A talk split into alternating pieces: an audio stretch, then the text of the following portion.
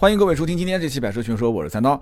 今天这期节目呢，呃，内容可能会有点长啊。首先呢，就跟大家聊一聊最近刚上市的途岳跟探岳。那么这两款车，那么途岳、探岳这两款车要聊的话，那肯定他们相应的这些兄弟车型啊，都会聊一聊。比方说途观 L 啊、途昂啊、老途观啊，包括。七月份刚上的那个一汽大众的探歌啊，我们之前节目也聊过那个车啊，都会带着说一说，甚至包括柯迪亚克，这肯定是绕不开的嘛，对吧？平台都是一样的，也会带着说一说。那么前面呢，我可能会跑题跑得比较远，前面我会说到一些啊，我最近这个选手机和。大家在选车过程当中的一些比较相似的地方，以前用过这个话题，但是今天呢，我还是想抛出来再说一说，可能切入的角度跟啊我关注的点也不太一样啊。最近很痛苦啊，我想把我的那个锤子手机给卖了，简直是真的，我现在看都不想看那个手机。那么节目最后呢，我会有一些这个自己的啊小的感慨啊。昨天晚上在我们的微信的聊天群里面跟大家聊了关于。我们订阅号上的内容，我知道很多人听我们节目，但是不关注我们的订阅号，对吧？也不了解，也不想了解，或者说看过我们的文章，觉得哎写的也不咋地，所以有些人就就不去看了。但是现在呢，虽然也有一些流量啊，我们的微信本来粉丝不算特别特别多啊，就跟那些什么百万级的大号比，那比不了。但是呢，我们的一篇文章的这个阅读量好像总是突破不了一万，因为我不刷量嘛，它突破不了一万就几千嘛。但是几千下面的评论还是比较多的。一开始呢，我。有些想法啊，有些想法，然后现在呢，这个想法就变得更加的清晰了。节目最后，我们跟大家沟通，好吧？要占用大家几十秒的时间，先节目开头点一下。那么，在录这期节目之前呢，巧的不得了，今天这期不是录大众吗？啊，接了一个电话，是我们的一个铁粉，也是我们的这个百车全说的这个 logo，就是那个轮胎吐舌头的这个头像啊，就是他画的。设计师，我一个好朋友啊，也是听友，也是朋友，南京这边的。他打个电话给我，他说。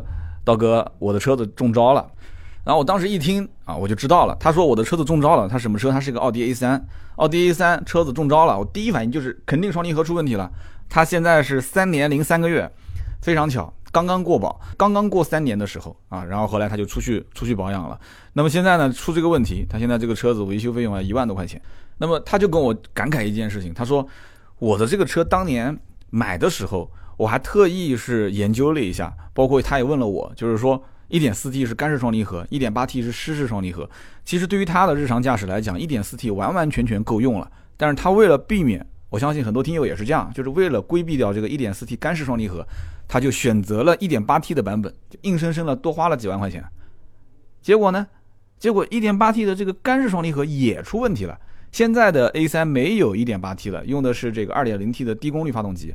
啊，但也还是双离合变速箱，所以这么一件事情就让我很感慨。我今天节目的开场，因为会用我换手机的这件事情来切入。那么说到安卓机跟苹果机，大家可能会觉得说我把大众是当成了这个苹果，但是我在节目的开始的开始最早期的这个阶段，我要跟大家去讲一件事情。这个虽然在操作模式上，在品牌定位上，在老百姓的接受程度上来讲，它和现在的苹果手机是很相似，包括销量也是。但是我一定要说一句。它的这个返修率，它的这个故障率，它的这个产品的，应该讲叫完善率啊，简直是让我真的是今天我是有点有点情绪的。大众真的这个双离合，你如果说让我去推荐的话，今后啊，我一定是规避的。我讲的夸张一点，如果说大众啊要送我一辆车，说我送你一辆车开，那我肯定要问他，你能不能保证我以后变速箱出问题免费给我修？你要如果不免费给我修，你送我我都不要，哈哈，送我我都不要。所以，因此这个问题就就变得就是很严重了嘛。哦，我们以前在卖奥迪的时候，A3 出故障的真的不是他一个，之前也有。那么我跟大家曾经也提到过，我说，呃，你要不考虑一下日系车？包括今天出问题，我跟他也提的，我说你要不把这个 A3 卖了吧，回头你再买一辆这个日系的。他说我我我不喜欢日系的，我还是要德系车。但是这个德系车当中的双离合的问题。还是比较难规避的。有的时候你一看这个车的造型不错，配置不错，再一看它的动力总成，啊，就是双离合啊。那么那不行就看看宝马、奔驰啊，或者是其他的一些二线的豪华品牌。所以呢，我我我我估计他应该过不了多久要问我了，说这车子我不想开了，我来换。但是人就是这种心态，你要是不修吧，你又卖不掉；修完之后吧，你心想一万多块钱都花了，这车子二手也卖不了几个钱，对吧？再卖的话真的是很亏。所以大家就是这种心态就会。呃，我们今天也会分析，就导致很多人啊，就用车本来是一件开心的事，最后变成不开心的事情了。那么这个前不久呢，呃，我的手机就是让我产生了很多的一些这个不好的情绪。为什么呢？关注微博的兄弟们应该知道，一开始的时候啊，有一阵子我是一直在问大家说，我想买一个备用手机。然后呢，这个备用手机呢，平时主要就是啊上上网啊，然后呢这个做做直播、拍拍小视频，对吧？然后平时管理管理我们的微信群啊，加加我们的粉丝朋友啊，有什么问题的，大家兄弟们之间互相聊聊天都挺好的。但是大多数时间那个手机我不看，揣兜里面、揣包里面。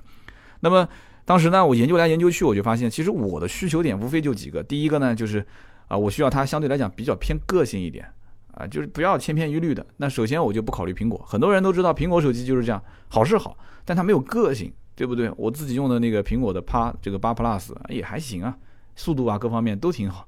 但是呢，一个呢比较重啊，我用过那个锤子之后，我就发现我那个苹果就跟砖头一样很重。那么二一个呢，这个手握感不好，因为是 Plus 嘛。但我以前也用过小的，我是用苹果七还是苹果八的小的版本换了一个 Plus 的版本。而且我要讲这个，大家不要笑我，我最早用的就是 Plus 的版本，是苹果六的 Plus 的版本，又换成了这个是七还是八的一个小版本。后来小版本用的时间久，发现屏幕实在太小，我又换成了 Plus 的版本。就人就是这么折腾。但是不管怎么讲，苹果就是苹果吧，用了到现在，我觉得。就是整个的操作体验是非常好的，但是自从这个锤子买回来之后，就出问题了。出什么问题呢？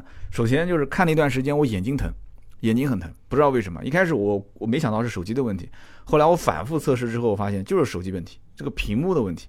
后来有一次我进到这个这个这个地下停车场，我就玩手机玩手机进地下停车场，我就发现它这个屏幕的亮度啊，虽然是自动调节，但是它那种反应速度，包括它的那种。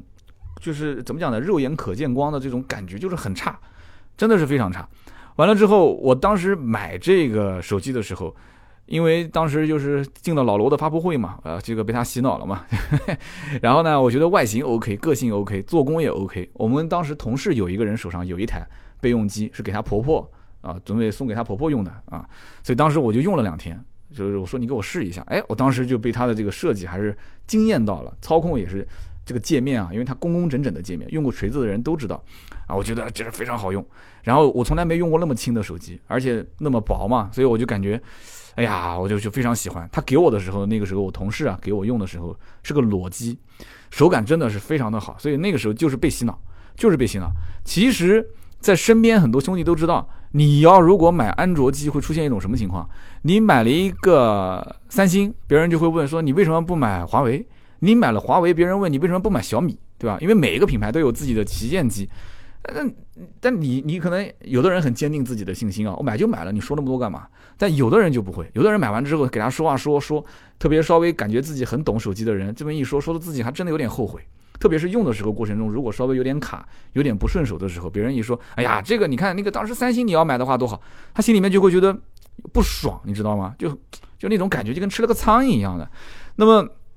我呢，其实当时就是冲着老罗的那个手机啊，他说是是个文字工作者的福音，而且这一段话我反复看到有人提到，就这个点，就这个点带动了我当时的消费，还是比较冲动的啊。你像什么大爆炸功能，手指一横按，啪，一段文字炸开，然后你可以用来用剪切、复制、删除的形式，你把这段文字重新组织，然后直接丢给你想要发给的人。然后什么一步啊，直接把一个程序照片，我在微博上找到了三张照片，非常好看，我直接把它分享到我的朋友圈，用手挪一下，右上角啊，直接分享过去。我在我的微信群里面看到好看的照片，直接分享过去，甚至直接用搜图的形式来来搜一下这什么车，这什么人。我当时一看，哇，这个功能真的太棒了。还有就是这个闪电胶囊功能，我当时一想，我平时经常会有闪念，对吧？我们这种做创意的、原创、原创的一些内容，所以经常闪念。哎，这个闪电胶囊很适合我。不用开机，不用解解锁屏幕啊，不是，就是我讲的是开屏幕的机啊，不用开屏幕，直接长按左边的按键，你就可以把你的想法以文字和声音的形式直接给一个胶囊就存在那个地方。我当时觉得太棒了，这就像一颗一颗炸弹一样，梆梆梆梆梆，我就直接投降了，买买买！当然了，我金牛座的，我还是想省钱，后来我就买了一个。呃，坚果 Pro 二的一个二手机，但是是一个锤粉。我之前这个故事也讲过，我就不不展开了啊。一个锤粉卖给我，极其新，非常新的一个机子，我当时很开心，一千四啊。结果呢，买回来之后，为什么产生了我今天这样的想法啊？几个问题。首先，买回来没多久，我就发现了一个问题，就是说，打电话的时候，总是有人讲说，哎，我听不太清，你这边怎么声音感觉空空的？我当时没在意啊。后来我研究来研究去，我打电话给我夫人，我说你到小房间，我在客厅，我打给你，这怎么回事啊？然后后来我倒腾来倒腾去，发现是他的那个原装手机壳，原装的啊手机壳盖在上面之后，不知道怎么回事，他就好像把那个麦克风啊那个位置就给就给覆盖住了，就导致每次打电话我都要把手机壳给脱掉。你说现在搞笑不搞笑？每次打电话我要把手机壳拿掉。那有人会讲说，那那你就不带不带壳不带壳不就行了吗？你不是讲不带壳手感也好，不带壳手感是好，但是你要知道，一旦掉地上，这个机子你就是不掉地上用，听说都能用坏。你掉地上用那就更难更难说了。而且它这个四个边角很垂直，你如果不带壳的话，那个手感它又很薄，你根本抓不住那个手感。放在手上啊，小手指和那个手掌心的位置极其难受，真的是极其难受。我用的这个词一点不夸张。然后呢，你要是一旦带壳，我刚刚不讲了吗？不带壳，我做一个不太恰当的比喻啊，不带壳就是二十岁小姑娘的皮肤，带了壳就是五十岁的阿姨的身材，五十岁阿姨的皮肤啊，不带壳二十岁小姑娘的身材，二十岁小姑娘的皮肤。你说你你说你喜欢哪一个？你告诉我，对不对？以前当时我在试的时候，我相信任何展示厅里面的锤子，包括买任何手机，它一定是不带壳给你测测试的，它不可能说给你套个壳子去测。所以我讲的这些点，大家不要认为跑题啊。我一会儿在讲大众的时候，这些点我都会用上，我都会用上。所以因此我当时，哎呀，我就觉得说这些真的是之前都没有想到、没有在意的东西，而这些事情其实应该是工程师在测试的时候，他就帮我应该是优化好。我是充分相信。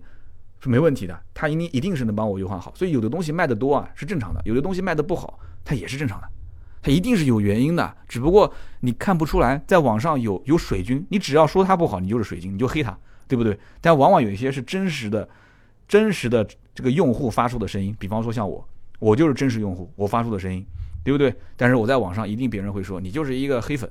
好，那不管黑粉不黑粉啊，我再说说最后关于我当时为什么冲他买的那几个功能。无非不就是刚刚讲的闪电胶囊，对吧？然后一步功能和大爆炸。首先就是这个闪电胶囊，我平时的确闪电很多，但是这个手机自从买回来之后，你知道这个功能我是怎么用的吗？我说出来估计你们都要笑。这个功能我就是用来，比方说去商场里面停个车，啊，我要去记录这个车位。以前都是掏出手机解锁拍个照片，对吧？现在相对方便一点了，掏出手机不用解锁，直接按一下闪电胶囊啊。负二层 A 二零零，啊，我就我就走了。结果你不用闪电胶囊还好，你一用闪电胶囊的时候，因为你把它读出来了嘛，结果人读出来一个东西啊，在脑海里面的印象是很深的。结果我就发现，几乎我是没有再用过、再回看过闪电胶囊里的胶囊。我每次一读完。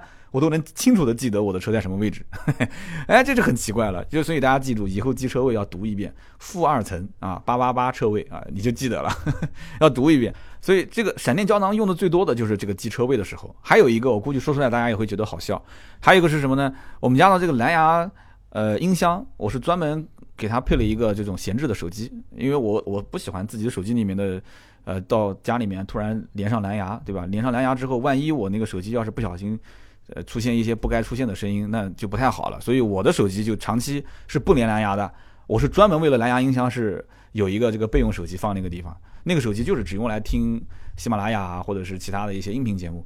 那么那个手机长期连，所以我在我的手机上面，比方说听一个音频节目，听到了四分五十秒，但是我回到家里面我要用蓝牙的时候，我不会用我手机连的，我会在那个手机上找到四分五十秒的这个。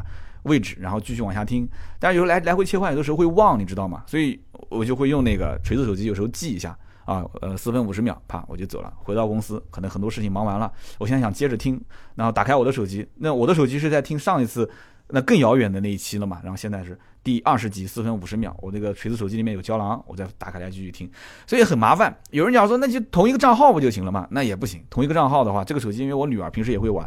他万一要是把我的一些以前的原创的节目啊这些都给删了，那很麻烦。所以这种场景是极其少见的，是极其少见的。但是闪电胶囊最后变成什么呢？变成了我一个备忘录啊！而且这个备忘录还不是什么地方都能用，就是就把一件我感觉是把一件很很简单的事情搞得复杂了。那么类似这样的还有很多啊，包括就刚刚讲的那个大爆炸功能，大爆炸功能到现在为止我一次没用过，为什么呢？第一个。它有一个学习的过程，现在的人这个速度特别快，哪个需要学呢？谁想学这些鬼东西啊？我都不想学这个东西，炸开来，而且有时候横横着炸，它经常炸不开。我当时看他演示是很厉害，什么图片也能炸，文字也能炸，但是往往就是你在什么情况下能想到去炸它？就这种，看到这一段文字我要转发出去的时候，大家的习惯就是要不就整段转发，很少有人会想到说把这一段文字再把它炸开，再选取其中一段再把它分享出去，这种概率实在是太小太小，真的是这样。就是说，你要如果想用好大爆炸这个功能，你的这种抽象思维能力应该是非常的强，非常的敏感。我们这种人平时工作都忙得像什么一样的，我还看到一段文字还大爆炸，给你炸开来，再再重新剪切。我的天哪！我每天敲字敲的已经够多了，哪有时间干这个呢？所以这个大爆炸功能几乎是一次没用过，一次都没有用过。最后就是讲这个移步功能，移步功能讲起来是挺好用的，你只要斜拉一下，把照片啊直接就丢到。比方说，我想从微博的照片丢到微信里面，我直接就拖过去就可以了。但是实际操作起来，我不知道是我笨，还是说是我的手机有问题，还是怎么回事？我至今为止，微博的照片移步功能我一直没用起来。我百度搜了一下，有的人也用不了，就是它是要在原生态的这个像微博、微信里面要要要。重新定制它那个一步，你必须是在老罗的锤子市场里面去下载这个软件，然后再用。但是我我删了，我也下了，但是还是用不了。微信能用，但是微信呢？我比方说，我想在这个微信群里面同时下载六张照片，然后一次性拖到我的朋友圈去发布，对吧？就在照片的这个照片的文件夹里面去点上六张照片，然后用手直接拖动到朋友圈。那不行，不可以的，不可以的，它就会显示只允许一张。那这个逻辑就有问题了，那又有问题了，是我不会玩吗？啊，然后分享视频倒还好，也挺方便的。你看到群里面有视频长按，直接丢到朋友圈，你可以直接分享。所以这个里面，这很多的一些这种优化还是有问题的，就是说他得要大量的工程师进行大量的优化，包括这种经验啊，造手机的经验啊，这就跟造车是一模一样的。所以后来像这个移步功能渐渐的我也就不用了啊，包括它的这个移步功能，因为要拉。就是下拉它的侧面板跟上面板，所以它中间的显示内容的文字啊，这些都变小了，因为它要把整个一块屏幕的这么大的内容缩小成中间更小的内容，它要腾出右边栏跟上边栏，结果就文字变小之后，我本来眼神就不好，那多用几次之后就眼睛又疼了啊，眼睛又疼了，所以因此这个手机啊，我拿到手之后我就烦，各种烦，各种烦。其实这个烦，我觉得是老罗是锤子手机自找的。它如果是很正常的一个功能，普普通通的功能，啊，把手感、握感稍微优化一下，这都我觉得都不困难的事情。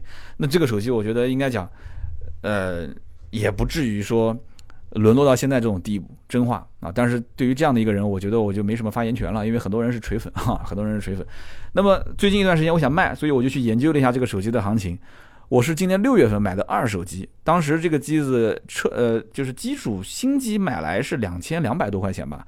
我二手机买的时候是一千三百五啊，一千一千三还是一千三百五？那我当时觉得还省了不少，省了将近小一千块钱。结果现在是十一月份，我看了一下行情，还没到双十一啊，这是双十一之前的行情。淘宝、天猫、京东的定价也就在一千二百块钱左右，一千一百多块钱，一千二百块钱左右。这才十一月份啊，才过了几个月啊，才过了四五个月的时间。然后我看那个闲鱼啊、转转上面的价格，基本上卖的都是九百多、九百块钱上下啊，都是很新很新的九百多块钱。所以我差点吐血，就这个掉价的速度，大家想一想，是不是跟那些什么韩国车啊这些，我这都相提并论了，都是。所以它的这个生存环境也跟韩国车差不多啊，差不多。那么聊那么多，这应该是史上算是跑题最长的一期前奏了吧？聊了将近十九分钟。好，那还没完，为什么没完呢？大家也别急。我们今天聊的是探岳和途岳这两款车，这两款车都是属于大众的，一个是一汽大众的，一个是上汽大众的。大家可能觉得今天就聊跑题，但是我一直在前面刚刚讲，我说没跑题，为什么呢？因为你想，身边无数用安卓的人，除了一部分像像大学生啊这一类，他确实是可能苹果手机相对比较贵，而且家长可能也是觉得说你还没工作，你没必要用那么好，所以买个安卓。那么除了这一部分人以外，绝大部分不用苹果的人，他不用苹果用安卓，包括以前用苹果后来换安卓的人，你可以去问他一句：你为什么现在用安卓？你换了苹果用安卓，为什么？其实回答几乎都是一致的：苹果没意思，买苹果没意思。安卓既可以选各种各样的机型，对吧？各种各样的特色，有的是拍照片美颜特别好，女女孩子特别喜欢，对吧？有的是屏幕特别好，像三星啊，有的可能就是讲自己这个。可以有两个界面啊，也就是老婆回家查手机了一个界面，平时在外面用一个界面，对吧？还有一些这个反正各种各样的安卓机可以开发各种不同的功能。反正很多人觉得说一台手机用不了几年，所以有新款我再换，还能给个机会再换，卡了我就换呗，反正也不值钱的，对吧？是不是很多人都会有这样的一种想法？我们的听友朋友是不是？买车现在你看起来是一个很大的物件，你不管是买探岳买还是买途途岳，这些车子动辄都是几十万，但是大家在选择的时候。其实你想一想，你是不是就跟在买手机一样，就是按照有意思和没意思这两点来选择？有意思没意思？你仔细想想，就是这么回事，是不是？什么叫做有意思？什么叫做没意思？我觉得有意思的是，可能我老婆觉得没意思；我老婆觉得有意思的事情，可能我觉得没意思。那我们俩都觉得有意思的事情，这节目里面可能不太能说，对吧？那么有一款车，如果说让所有的人都觉得说，哎，这个车有点意思，挺好，很难，太难。但是真正让大多数人真的能觉得说这个车有点意思的时候，其实啊，有一些厂家是做到了。你从销量上就能看到这一点。一汽大众、上汽大众、上汽通用这三家常年都是乘用车市场的销量的前三，是不是？我说的没错吧？所以你看它旗下的这些车型啊，苹果手机长相都是千篇一律的，大众的车型长相也都是千篇一律的，对不对？现在大家对苹果都没什么感觉了，那么。大家对大众是不是也没什么感觉了？外形内饰基本上就那那个样子，变来变去也没什么太大区别。那但是为什么还是有那么多人觉得说买苹果还是有意思，买大众还是有意思呢？所以这个事情我觉得你就可以分析分析了。首先就是你看啊，买得起苹果的这些人，如果他选择买苹果，旁边会不会有人说：“我跟你讲，你买苹果肯定会后悔，你买苹果买苹果就是一个错误的选择，买苹果你将来早晚会后悔。”有人讲过这个话吗？有吗？有没有人讲过？你就告诉我。至少我身边我没听说过，甚至我当决定要买个苹果手机的时候，旁边就没有，几乎是不会有人讲说，哎，你为什么不考虑一下安卓手机？不会有人是这么问的。但是买安卓的时候，我如果我买三星，别人会问你为什么不买华为？我说我要买华为，别人问你为什么不买这个小米？我要买小米，别人又问那你为什么不买华为？所以买苹果就没人，几乎是没人是这么讲的。这大众也是一样的，就是当你茫然、彷徨、纠结、无助的时候。有的时候想想，大众挺好啊，对不对？这个牌子买了，至少价值观没错啊，普世价值观，对不对？就老百姓都觉得说大众的车、德国的车好车，没问题的车，真没问题吗？我今天开篇就讲了，对吧？它是个奥迪 A 三，A 三这个双离合变速箱出问题也不是一次两次了，真的，我有机会我要找一个修理厂的师傅过来跟大家好好聊一聊，真的是要远离，不是远离所有的双离合，远离大众的系列的双离合，真的是这样子。这搞什么鬼？这是湿式双离合还能出问题？就大家不是一直觉得说湿式双离合没问题没问题吗？你看，哎，出问题了啊！这还特意是为了避开干式双离合。那么我们刚刚讲，就是买苹果有意思吗？有没有意思其实不重要，重要的是这件事情至少它不会错，对不对？买大众有意思吗？还是那句话，有没有意思不重要，关键买它价值观上没有错。千篇一律，忍一忍不就过去了吗？而且有人觉得这个东西啊，好不好看，有的时候一部分是自己看，还有一部分是给别人看，对不对？买个车子装个面子啊，撑门面的东西。你说这个安卓机好不好看？好看啊！锤子手机呢？现在就放在我的眼前，锤子手机好不好看？我就是被它好看所迷惑的。哎呀，那造型，什么有一道金边的手机，哎呦我的天，那个海报设计，那简直是，我现在想想啊，那真的我是被人忽悠了。啊，是被人忽悠了，但是这个是我自己的事情，我要承担责任啊，花的是自己的钱。那么，在从某种意义上来看，你用什么东西，其实就是在定位你的品味，这个很关键，就是定位你的品味，就这么简单。这个是一个外在的附在的价值，附带的价值啊。苹果跟安卓其实两个品牌啊，它的差别是非常非常大的，不管是安卓的三星机也好，三星是机皇对吧，还是。不管是华为也好，什么什么什么手机也好，这里面的定位的差别、品味的差别还是非常大。有人讲说，那三刀我不认同。我看到很多的一些这种，就是相对来讲收入比较低的，比方说这个餐厅服务员，用的手机比你还好，对吧？用的都是最新款的苹果，那你怎么解释呢？它的品味更好吗？啊，你说这个苹果品牌定位更高吗？这个问题讲起来又是一个可以做单独的一期节目了。就是他们为什么收入相对来讲比较低，但是他们在手机这件事情上愿意花很多的钱。千万富翁、亿万富翁能买得起的车，他买不起；能买得起的房，他不一定买得起。但是用的手机可以跟他们一样，对吧？这个没毛病吗？是不是？而且手机长期陪伴他，工作之余对吧？下了班，甚至上班的时候划点水啊，划水就偷懒。不知道各地方言是不是都这么说？他都可以掏出手机，享受那一刹那的快感，对不对？那你说这个所谓的品味，所谓的定位，这是苹果带给他的，是这个品牌带给他的，是这个硬件、这个操作系统带给他的。所以，因此，品牌这个含义下面其实引申出了很多的一些细节，真的一句两句说不完。但是你要去感受，你就能感受得到。我在用这个锤子手机的过程中。它不是说不好，你用其实也能用，速度非常快。它开 A P P 的速度甚至比开比苹果开 A P P 的速度还要快，但是就是各种细节没有被照顾的感觉，我有一种没有被照顾的感觉。我也不知道一个手机为什么能给我这种感觉，而且我这个人一直都是属于照顾身边人的人，我怎么就希望一个手机它要来照顾照顾我呢？我也在想这个问题。车子其实也是一样的。很多人买车为什么觉得有点意思，没点意思，最后要卖，就觉得缺那么点意思。原因就在于就是用的过程中啊，就总觉得他好像没有照顾我，没有照顾到我，所以觉得没意思，不就这个概念吗？所以我不是什么专业的这个手机的评测的人，我不可能一个一个的说出它这些什么具体的细节上的缺点。但是我有一个苹果，我有一个安卓，他们俩天天在我手上来回转，左手一个，右手一个，就在这一点体会体验方面，我是很有心得，深有体会，啊，很不爽。所以我要把锤子手机卖掉。我今天晚上想回去做老婆思想工作，让他用锤子，然后把他那个华为给我。我觉得华为手感都比他好。那么。大众呢？其实我本来想把它比作苹果，啊，比过苹果的这个品牌。其实我想把大众旗下的车比比过比作这个苹果的产品。那我估计很多人会喷，就是完全不是一个概念，完全不是一个级别的产产业，不是一个级别的公司，对吧？但是你想一想，大概的那么一层意思，我们只是领会那一层意思。苹果的手机，其实讲白了。放大一点变成 Plus，缩小一点变成一个普通版本，对吧？然后整个平台一变就变成了 iPhone 十，变成了最新款的什么 X Max，对吧？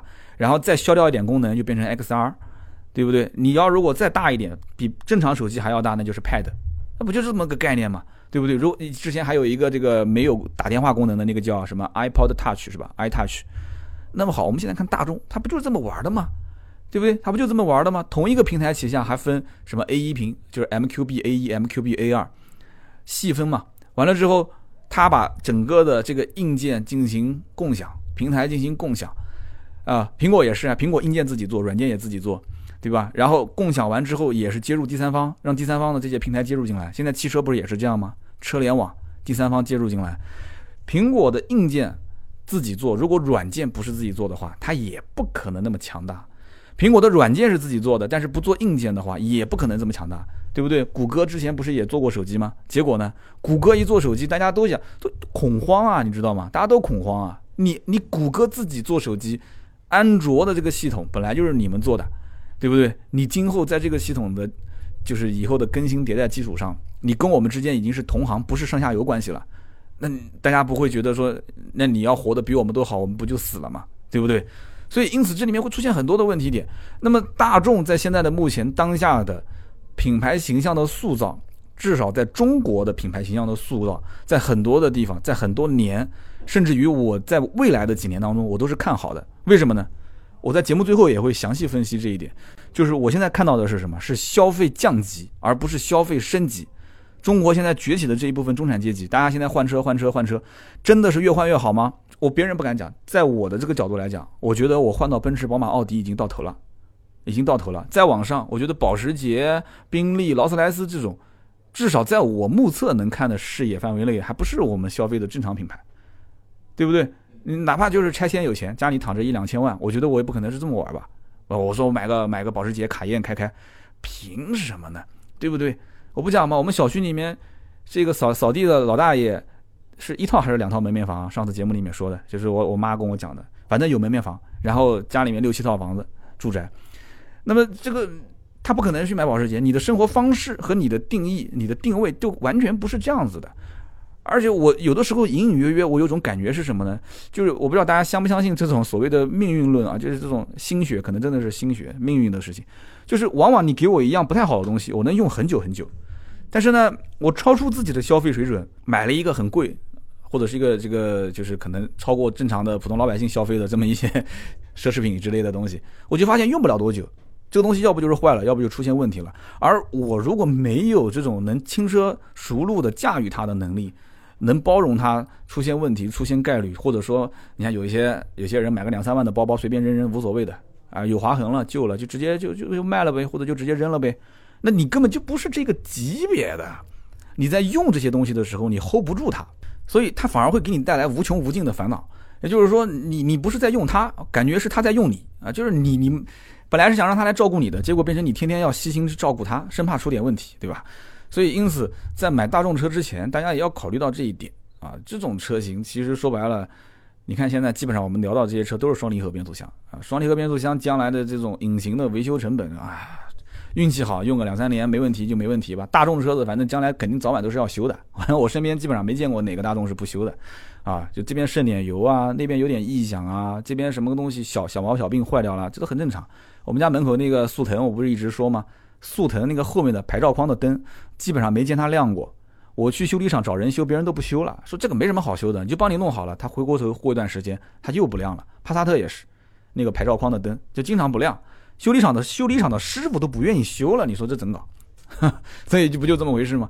因此这期节目啊，其实我不是说黑大众，我将来长期来看是看好的，因为什么呢？消费降级，刚刚那个话差远了，我们重新拉回来讲，就是当你消费到奔驰、宝马、奥迪这个阶层的时候，你回过头来，你已经对于这种豪华品牌有一定的认知、有一定的了解的时候，你再回过头来看，你比方说今天你让我来看，同样三十万。如果换在今天当下让我换车，我原来开的是一辆 CRV，你让我去换车，我可能真不一定把奔驰 C 是放在这个位置。当然了，这个是讲讲马后炮的话，因为我已经开了三年了啊，这是马后炮的话。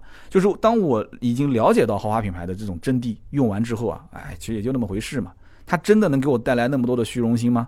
带来那么多所谓的什么撑场面的场合？真的是我不开奔驰，别人一种态度；我开了奔驰，哎，又是另外一种态度。有那么多次机会吗？也不一定。但是如果说我花这三十万去买一辆途昂，哎，途昂那个车开到任何地方一看啊，长得比 Q 七还要大，别人难道不知道这是辆好车吗？别人难道不能估算出这个车的身价吗？不能通过这个车来估算出你的品位和你在社会上的地位和实力吗？你想想看，大家幻想一下，我开个途昂过来给你吃饭，和我开个奔驰 C 过来给你吃饭，你觉得啊，身份地位实力这一块你怎么判断？就是我们不讲说以貌取人啊，但是这个社会往往就是这么肤浅啊，往往这么肤浅。那你怎么判断？所以你在当下这个时代，我觉得有的时候不一定是消费升级，不一定是一味的往豪华品牌上去攀。以前我经常讲豪华品牌，有些人身份啊，比方公务员啊，或者是从事的这个生意啊，可能挣的不一定是这种很很走在明面上的钱，他不太敢，不太高调。但是往往这个不是高调跟低调的问题。今天我要抛出一个新的言论。真的是这样的，就是一个消费的降级，所以在消费降级的过程中，你又不能降得太狠，你要能让觉得，就是很多人觉得说我是物超所值的买到了这个产品，并且它给我带来的这种面子上的东西，这种就是车子的形而形而形而上的，就是这种外在的这些东西啊，精神层面的这些东西啊，它没有丢失，哎。他就会去消费，所以在大众的这个产品的身上，我是看到了这些气息，所以我还是看好的。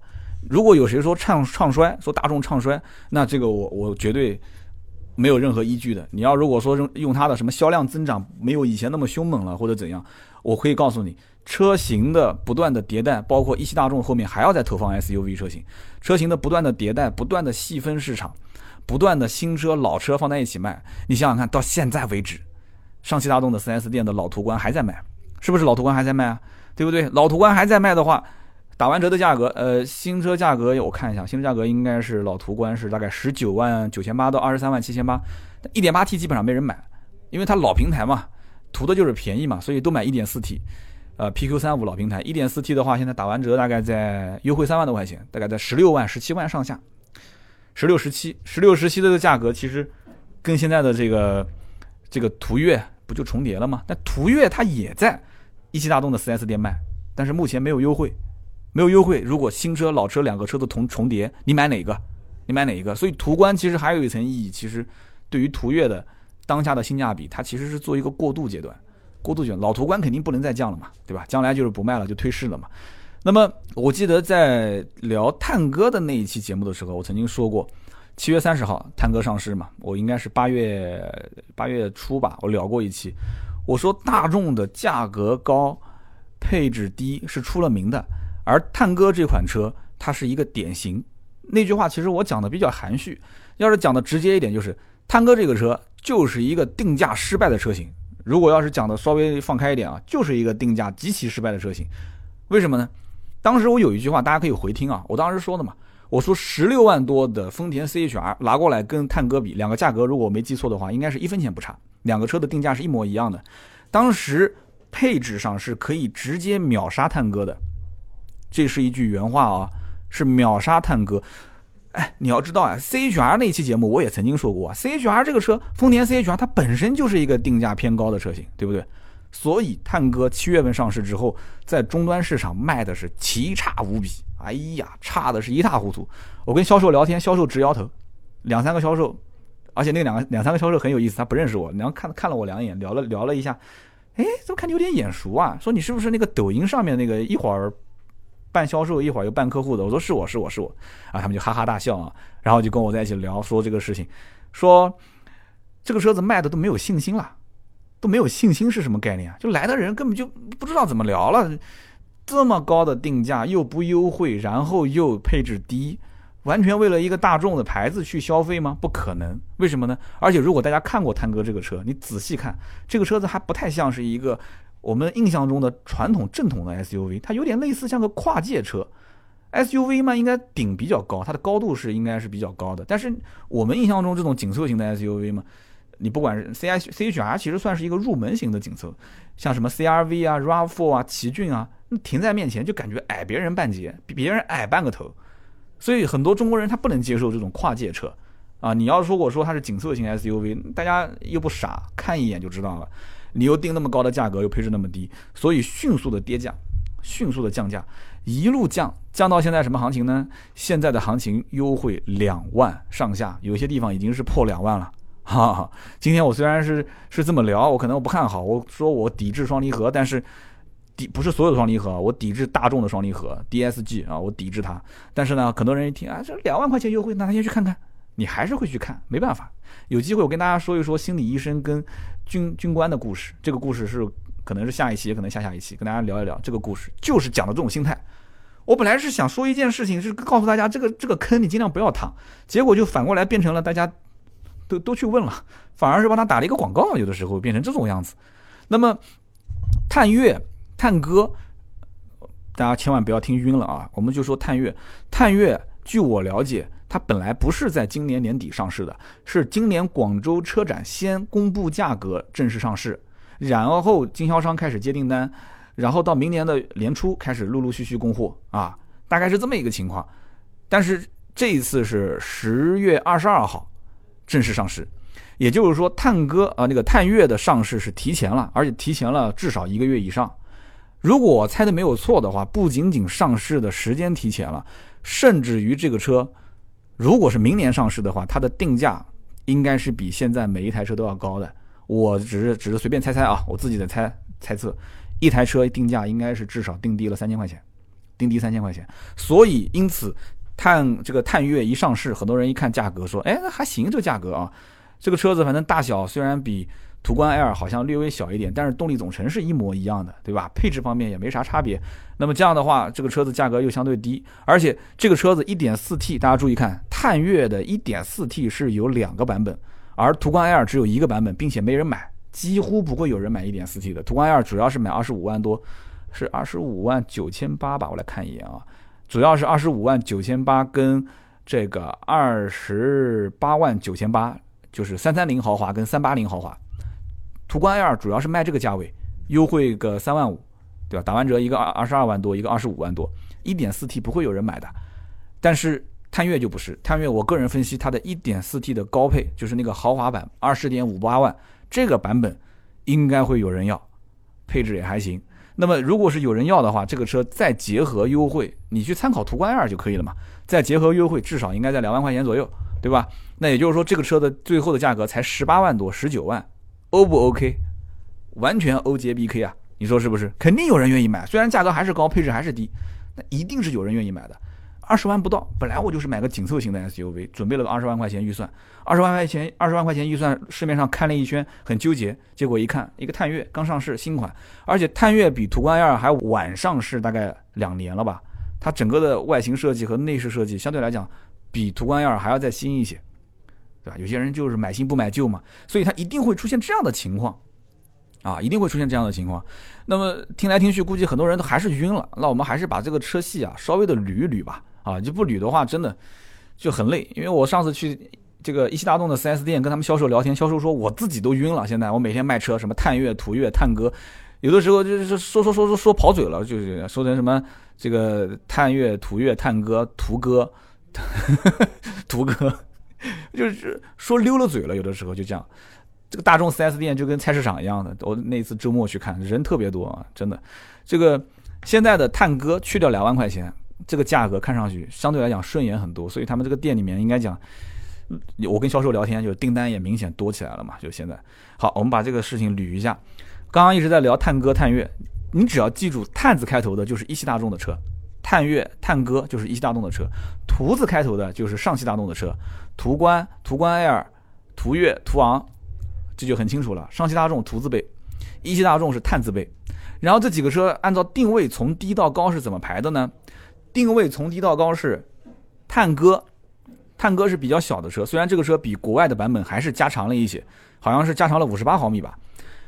先第一个是探歌啊，这是目前所有的大众的 SUV 当中定位最最入门的紧凑型的，再往上是途岳，是一汽大众的途岳。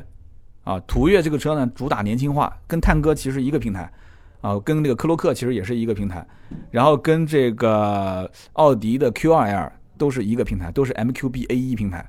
这两个车子其实你一定要去分一个低一个高的话，那就是探歌相对低一点，途岳相对高一点。然后这个途岳相对来讲更稳一点，因为途岳很多人一看这个车啊，说是小途昂，途昂大家都知道，就四平八稳的那种小途昂，确实是的。你要说这个车，呃，年不年轻，其实也就是车上有一个 B 四音响，看上去稍微年轻一些。但是我要吐槽一下，B 四音响是我至今为止听过最烂的音响啊，真的没有之一。因为我用过 B 四音响的蓝牙音响，也用过 B 四的耳机，质量也奇差无比。我那个 B 四耳机的那个头套的那个，就是那个头套上面那个东西都断掉了。而且我不止有一个 B 四耳，当时有两个，另外一个我直接连拆封都没拆，我直接就送人了。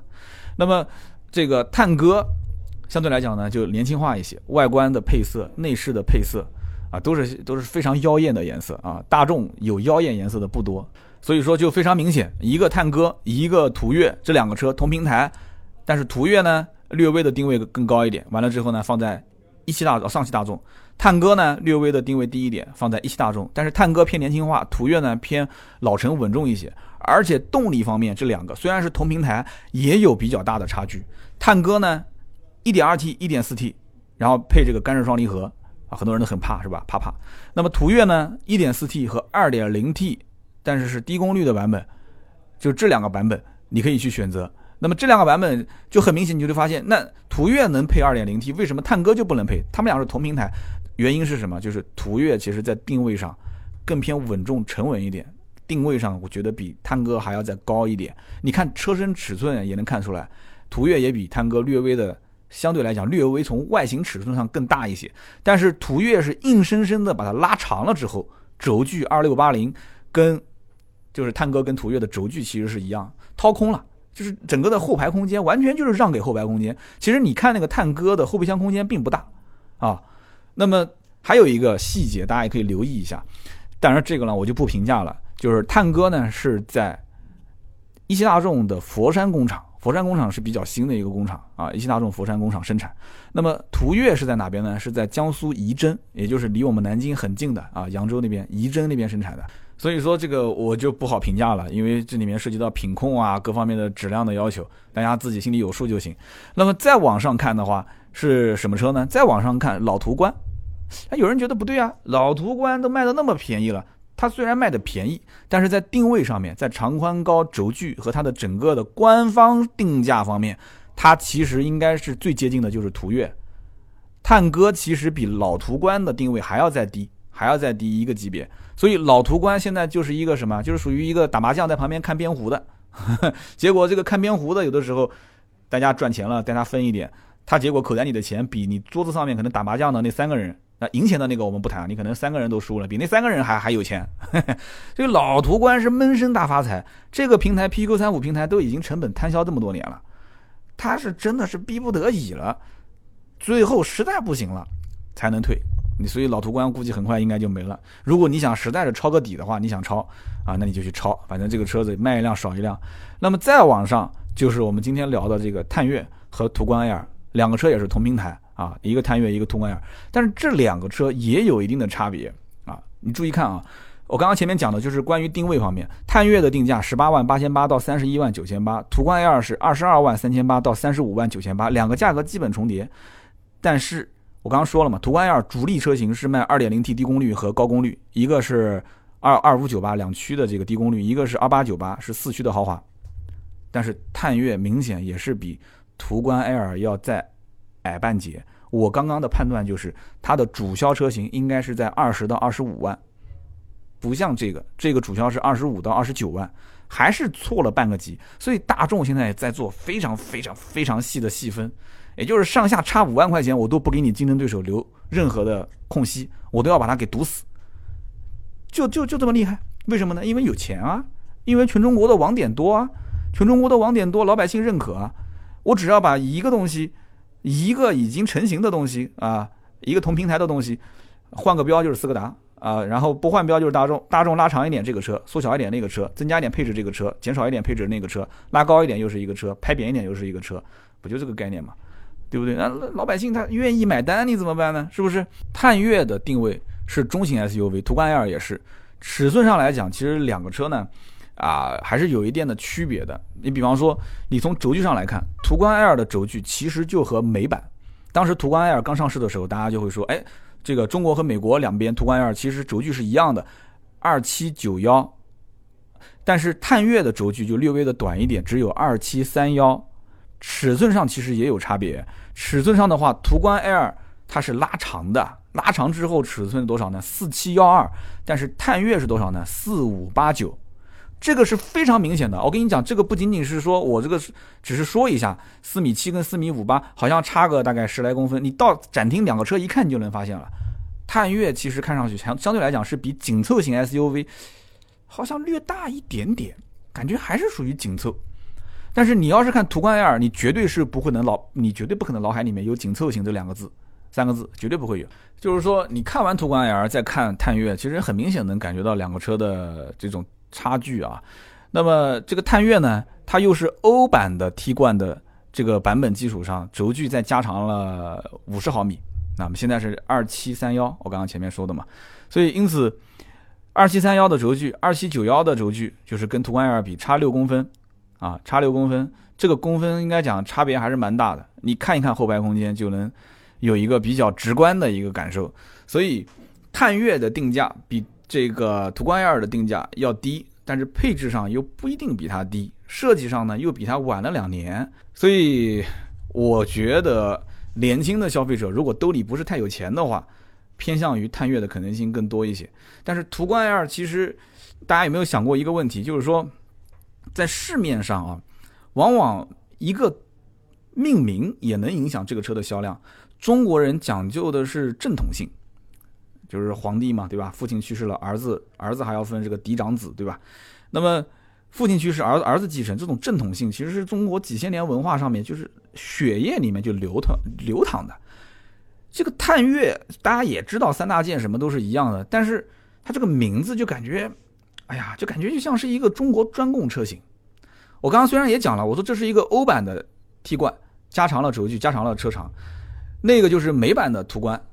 啊，美版的 T 冠，美国人不讲途观，他也不可能发中国的中文的音，对吧？T 冠，美版的 T 冠，然后不加长直接过来，就是这么长，但仍然比探岳还要再大一些，再长一些。那很多人就会觉得探岳这个车会不会有一点这种血统不纯正的感觉？会不会？有没有人会这么想？对吧？我们不是讲什么崇洋媚外，但是一定有人这么想。就像丰田的卡罗拉和丰田的雷凌一样，卡罗拉就算卖的贵，它仍然卖的比雷凌好。很多人骨子里面不就是这种想法吗？对不对？难道是因为雷凌长得比他丑，配置比他低？都不是吧？就是这个原因嘛，正统性的问题。所以我那天不讲了吗？我说丰田的销售现在就特别期盼新款的 TNGA 的版本的这个卡罗拉上市啊，雷凌上市，因为这个版本卡罗拉和雷凌长得就基本上很相似了啊，就是哪怕就是名字上有一点差别，但是长得极其相似，基本上都分辨不出有什么差别的时候，别人就会相对来讲用这个车来替代卡罗拉。那这两个车其实长相还是有一些差别的，再加上名称不同，所以大家会选择正统性更纯正的那一款车。所以我还是判断途观 L 的销量会比它好。所以因此反过来看，探岳的优惠幅度，我觉得说两万块钱起都有点说少了，都有点说少了。所以你觉得说好像这个探岳的性价比不错，配置比这个稍微还要再略高一点，那我告诉你不要着急，可以等一等，好不好？可以等一等。那么加上这个新平台啊，什么 L 二级别的自动驾驶辅助这些东西，我觉得有些人也不会太看。大众给你这些配置定价都不会低，大众的高配车型价格那真的是高的上天了啊！将来这个 PHEV 版本肯定也要上，因为什么呢？途观 L 是刚刚才上的，对吧？在大众的车系当中啊，我觉得最不想谈的就是动力方面，因为它的动力就太简单了。EA 二幺幺的发动机你不认识吗？你肯定认识啊，一点四 T，我估计参数什么你比我还了解。然后 EA 八八八的发动机现在一个低功率版，一个高功率版，这也不需要再聊了吧？无非就是说来说去的就是这个双离合变速箱啊，现在叫 DQ 三八幺湿式双离合啊，大众现在也变坏了啊，DQ 三八幺后面那个数字以前是 DQ 三八零，现在多了一个一。我一开始以为编辑写错了，编辑讲说啊，刀哥你是不是最近不研究这个了？你赶紧去看看，就是三八一。我上网一看啊，果然，DQ 三八一湿式双离合变速箱啊，然后一点四 T 是一百五十匹马力，二点零 T 低功率版是一百八十六匹马力。那么现在都是湿式了，就是这个不管是途观 L 也好，还是这个探岳也好，都是湿式。但是呢，如果你买的是四驱版。就是三三零低功率四驱和这个三八零三八零，因为它全系都是四驱，那么你可以匹配的就是 DQ 五百湿式双离合变速箱。就这个 DQ 五百相对来讲，我们在网上看到的故障率还是比较低的。所以因此我觉得啊，一个是设计问题，二一个还是材料方面，就是双离合变速箱的这种耐高温的材料方面，它的设计的这个硬件的使用，还有包括换挡的逻辑方面，我觉得还是要优化。很多人讲说聊那么多，怎么一直不讲这个驾驶感受呢？啊，非常的不巧，我去这个一汽大众的时候，正好他们第二天要有飞行检查，第二天要飞行检查，就是那个叫厂家的，就类类似这种标准检查一样的，他不让试驾，说试驾车全部都给封锁了，封起来了，所以我就要吐槽一件事情，因为我太了解这个事情了，我以前是在奥迪跟大众体系我都待过嘛，厂家每一年都要过来检查一次，甚至两次。啊，就半年一次，这个检查干嘛呢？无非就是看看你的试驾车有没有按照厂家的规范进行呃整备翻新啊，进行这个这个公里数啊、GPS 定位啊，包括车贴啊啊，包括展厅也会检查啊，就新车也会做样车检查，甚至连车标它都要给你一个一个的检查。像以前奥迪的车标，四个环必须平行于地面，四环必须平行于地面。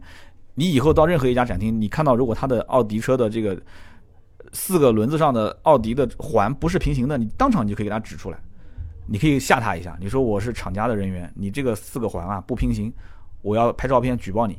你要如果再不给我优惠一点的话，哎，这个这个这个不能教你们，这个不好，这个不好。嗯，他一定会笑啊，他一定想说，哎，这个你怎么知道的？厂家是有这个标准，但只是应对厂家检查，就是做做样子的。每一年短则一年一次，多则一年两次。为了这个厂家检查，连试驾车都不给用，你说是什么概念？我要如果是个准客户，你还指望我能下次再过来吗？那绝对不可能的事情嘛！现在人时间都有限的，是不是？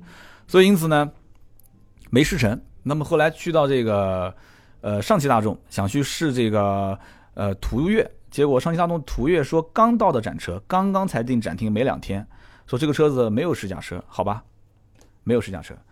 一个没有试驾车，一个不给试驾啊！大众真的，我真的我也不知道该说什么好 啊！这个可能是我运气不好，运气不好，这个跟他们没什么关系。但是后来过了一段时间之后的，我们的这个编辑啊去试驾，那么都有试驾车，都能试了。所以他们都试到车之后呢，也回来说了一些感受。所以大家感兴趣可以上我们的订阅号，呃，他们会把两台车的驾驶感受写在我们的文章里面。那么。我刚刚前面提到了很多，包括什么消费降级啦，包括跟苹果手机、安卓手机的对比啦，包括这个车型具体的一些价格定位啊，后期的价格走势啊，应该讲说的还是比较清楚了。那么这里面很多的一些关于这个车辆的什么具体配置的对比，我就不说了。再展开的话，我们都已经聊了一个小时了。那么节目最后呢，上期有呃，在这个微信群里面有一个朋友提的非常非常好的建议，就是说不要每期节目一结束就说我们开始上一期的互动，大家关于这一期内容呢可以进行留言，而是说你应该可以给大家抛出一个话题，大家针对这个话题来进行留言。好，我觉得这个建议非常不错，就光是这个建议，我觉得就应该值得拿一瓶芥末绿了，真的啊，在我们微信群里面是谁我记不得了，你可以回头你截个图，你你私信我一下，我就我我私人送你一瓶，没问题。那么这一期节目呢，我觉得真的是可以这样子的。我们设置一个什么样的话题呢？你会不会买大众？就是这种，我已经告诉你非常明确了。我的朋友就即使买湿式双离合，它都出问题了。你会不会仍然坚信去买大众的车？你不会纠结双离合变速箱的事情？你会买吗？或者说，你如果是大众的车主，那你的双离合变速箱现在有问题吗？低速的换挡顿挫吗？有过点火点不着熄火吗？啊，有过维修记录吗？花了多少钱去修呢？我希望看到大家的真实的留言。如果你的身边也有开大众的人，你也跟我说一说，他们有没有修过，他的双离合开的怎么样，他有没有问题？我们的老铁留言那都是真实的，因为很多 ID 我都认识，你可以问问你身边开大众的人是什么样一个感受，好吧？包括如果你是车主，我希望你能分享一下。那么你是准车主或者你对大众比较了解，你也可以说。就这么一个话题，好的，那么以上就是今天节目所有的内容。下面呢是关于上期节目的留言互动环节，大家也别走开。最后我还要说说我关于我们微信文章的图文的一些感慨。好，上期节目呢我们聊了一下关于年底啊，就是购车当中可能会遇到的一些问题，我们简单的分析了一些，呃，包括国五、国六啊，包括上牌啊，还有包括二手车的买卖啊，等等等等。上期节目的留言也很多，我选三位。首先呢，点赞最多的。呃，排第一的叫 P 点 P，他呢说自己是本科到博士都在农业大学读的。那么他说了一点自己跟这个乙醇汽油方面的这个看法。他说，中国的粮食远远没有达到说能作为燃料的地步。那么酒精的发酵，按照产率应该不会超百分之四十。如果再计算生产粮食所用的水啊、电啊、农药啊、化肥啊、汽柴油啊，还有人工啊，那基本上是属于很亏本的状态。第二个呢，从环保的角度来看，加入少量的乙醇也起不了什么作用。同时呢，动力可能还会降低。呃，他说本人不是做这方面研究的，但是呃得不虽然得不出什么准确结论，但认为中国汽车的尾气的污染最大的原因在于汽柴油的品质，而不是什么其他的原因。那么关于这一条留言，点赞很多，下面的评论也很多，很多人说你说什么大实话呀？啊，这个那个的。其实呢，在我的看来啊。当任何一件事情无法逆转的时候，我们就选择接受，这个是很正常的。另外一点呢，乙醇汽油，你只要不是来回的切换使用，就是一会儿乙醇，一会儿非乙醇，我们只关心的是对于我车辆的伤害。如果说对车辆没有损失、没有伤害的话，那换句话讲，呃，全中国人民既然将来都是全部用乙醇汽油，你开到任何地方都是乙醇汽油，那就用呗，对不对？汽柴油的品质的提升这件事情。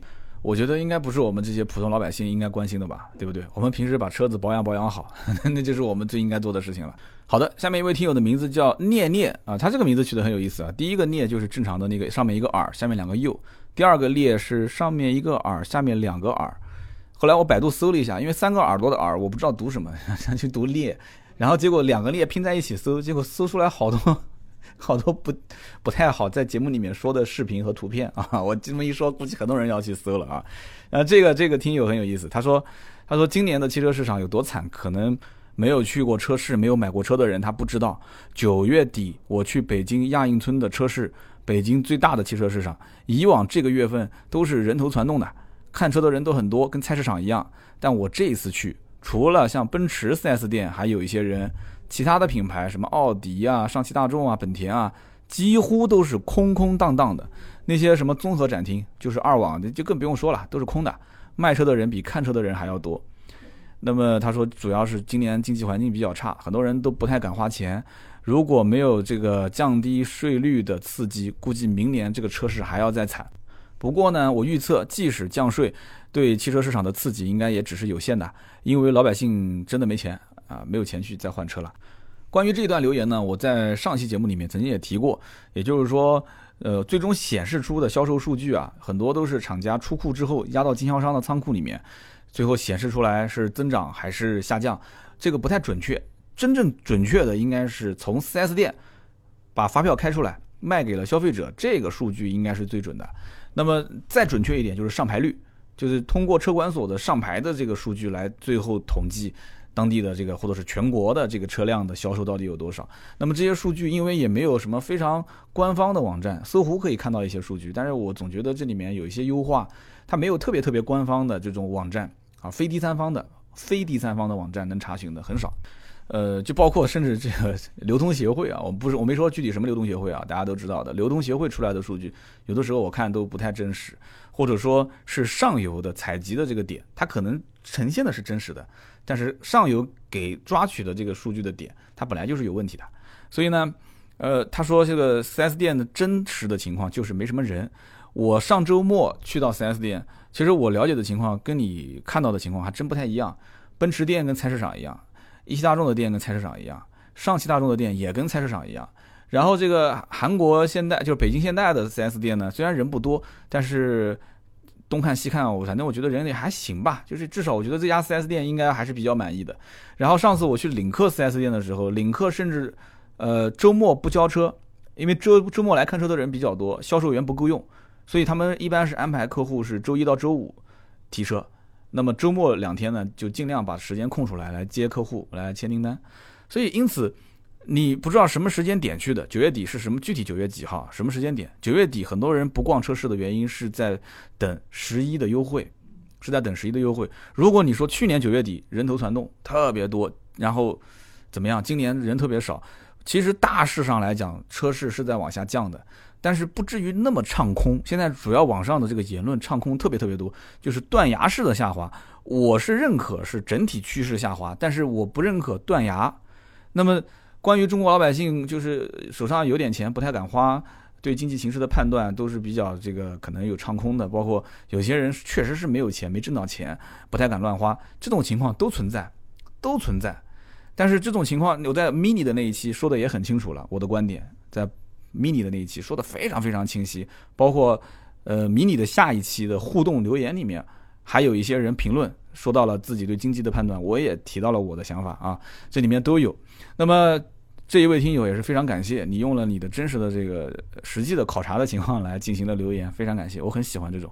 好的，那么我们第三位听友，他的名字叫做手艺人零三，他说我是每一期节目都能听到最后的你那一声拜拜的老铁，我开的是一辆海马 S 五，呃，我呢每天几乎都要开好几个小时用来送货，四年跑了十一万多公里，一直都是在车上听你的节目。那么之所以今天第一次留言，是因为我呢最近想换车。本来我这个车目前来看也没什么毛病，保养的也很新。上个月的时间呢，我路过汽车城，我就头脑一热，哎，我就拐进去看了一下领克。结果呢，我就看上了领克零一，搞得这段时间就天天想这个车，想买，想买新车。而且就像你说的嘛，如果一旦有换车的想法，就看自己的车就怎么看都不顺眼，就怎么觉得这个车不好，那个地方不好，总觉得这个车上有一点小毛病就会被放大。然后跟老婆商量一下，老婆也同意了，就打算这个月去换掉它。呃，他说我打算至少开五年以上，但是呢，我看的这个领克是国五，明年不是要出国六吗？是不是要等一等？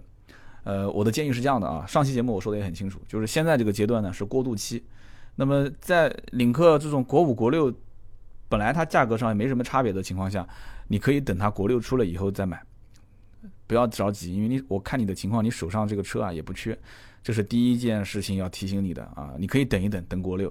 第二一件事情要提醒你的就是说，啊，你平时要送货，对吧？我不知道你装的这个货呢重不重，因为海马 S 五这个车，你这么多年开下来，如果你觉得都没什么毛病的话，我估计你送的也不是什么重物。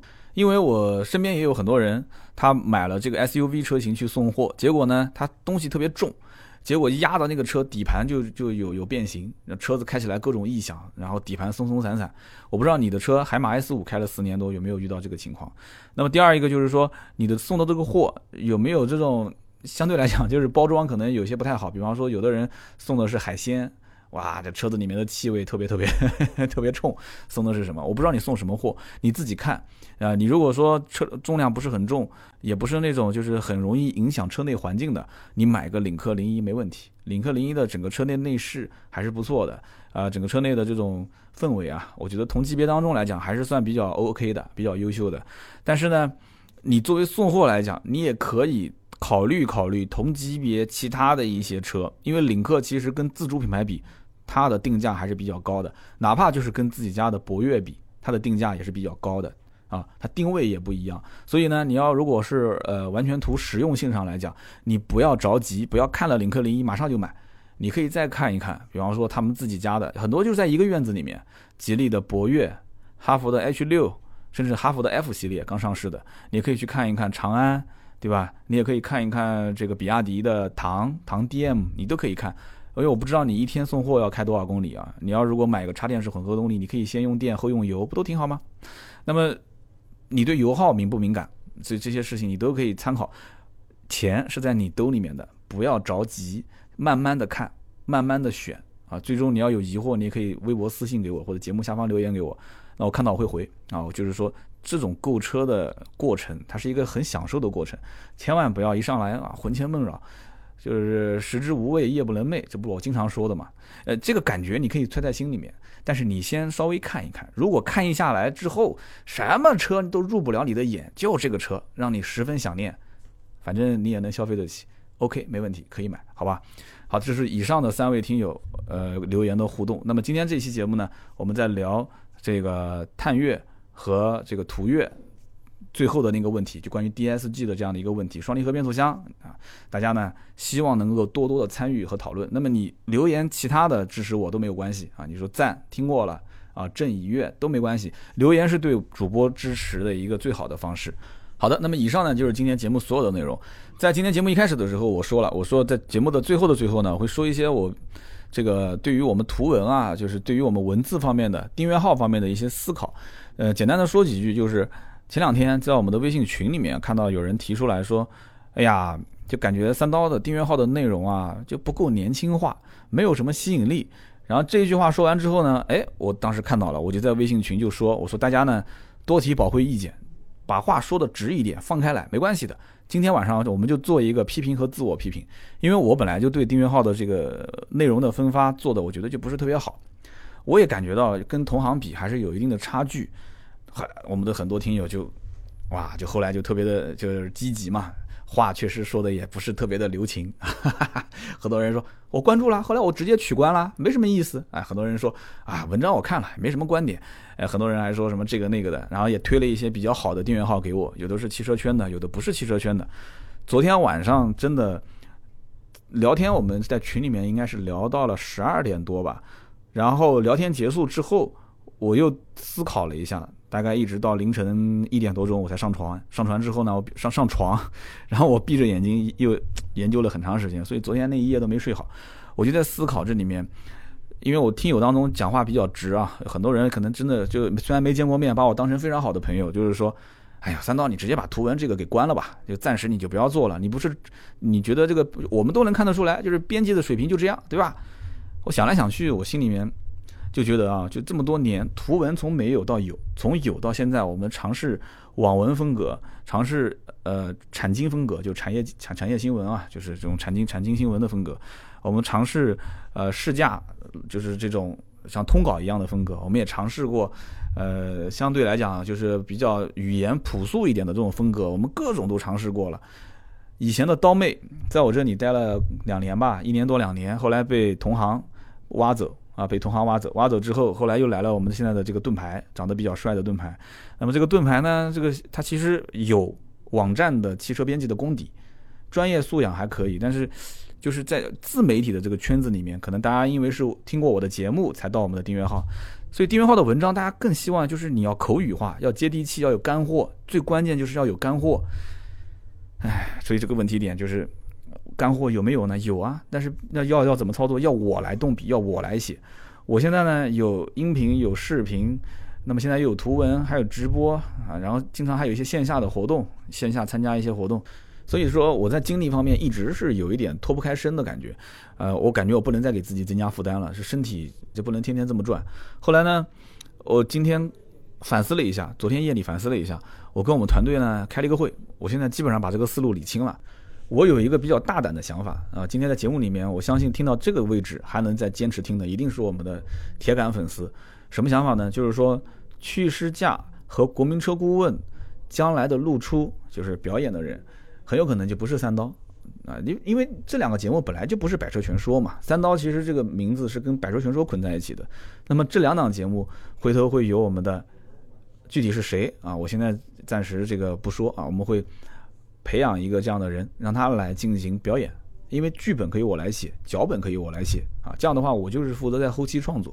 所以说我思考了一下，真正最适合我、最擅长的是什么？就是在创作节目方面，就是在组织语言、组织故事方面，我可以去做无限多的工作，可以睁开眼睛就做都没问题。但是我只负责写，只负责说。而不抛头露面，在前面视频这个镜头前面去啊，各种表演啊什么的，有的时候还要去户外，一耽误就是一两天的时间。那么在室内拍摄的话，其实占用时间也比较久。还有就是脚本写完之后还要自己演，还要找演员，还要找车，就各种事情很麻烦。所以视频组我希望他们自己能赚，能赚得动。那么我呢，就把我的最多的精力用在写和说这两件事情上。大家也说了嘛，说你喜马拉雅的节目你要好好的去创新啊，去找干货啊，啊，去找故事啊。其实故事很多都有，但是有的时候就是因为视频啊，或者是线下活动啊，或者包括盾牌写文章我也要看啊，就是这些精力很分散，倒不如把文字创作这件事情交给我，把更多的这个节目的这个呈现的形式交给我们的团队，我觉得这个很关键。好，就是聊那么多，好吧，这是我的一些想法，所以希望大家呢没有关注我们订阅号的，可以现在点一波关注了。为什么呢？因为你后期看到的都是我的文章，订阅号后期的文字的露出。都是我的，而且我的想法很简单，我不会再用什么网上这些照片了。就是说，我要写文章，我有我亲身经历过的事情，拍到的照片我就放。如果我没有，我肯定不会用网上的照片。我的文字都是通过我的思考，一个字一个字写出来的，我绝对不可能说去在网上复制任何人的文字。我跟我们编辑其实很早就说过了。当你写一篇文章，开始频繁的使用 Ctrl C 跟 Ctrl V 的时候，你其实就已经不是一个合格的编辑了，你就不用再干这件事情了。你已经到了瓶颈了，你不要再突破了，你突破不了，对不对？写文章一定是原创，把东西汇集在自己的肚子里面。故事，我跟你讲，我跟你聊天说故事的时候，我还需要去有个提纲吗？不需要，它是亲身经历发生过的事情。啊，表达能力可能有的人强，有的人弱一些。笔头子上文字的这种驾驭能力，有人强，有人弱。那我不是一个很会写文章的人，对不对？那怎么办呢？那我就用最朴实的语言说给你听呗，好吧？尝试一下，希望大家多多捧场啊！微信订阅号可以关注一波。那么我们其他的一些平台也会发，什么今日头条啊，包括甚至知乎啊。一点资讯啊，这些点我们都会发，这也是现在自媒体的一个正常的形式啊，就多平台分发的形式，希望大家多多支持。那么更多的呢，你觉得麻烦，你就直接加盾牌的微信吧，四六四幺五二五四，加我们盾牌的微信。呃，平时我们会适当的，大家有些需求想团个什么东西，你看我们之前团的价格应该是相当给力的吧？然后大家如果要买车、要卖车，都可以咨询买买车，联系我们的盾牌。那么最关键就是盾牌每一天会把我们的原创内容会更新到朋友圈，你可以加他的微信啊，四六四幺五二五四私人微信号。好的，以上是今天节目所有的内容，我们下期接着聊，拜拜。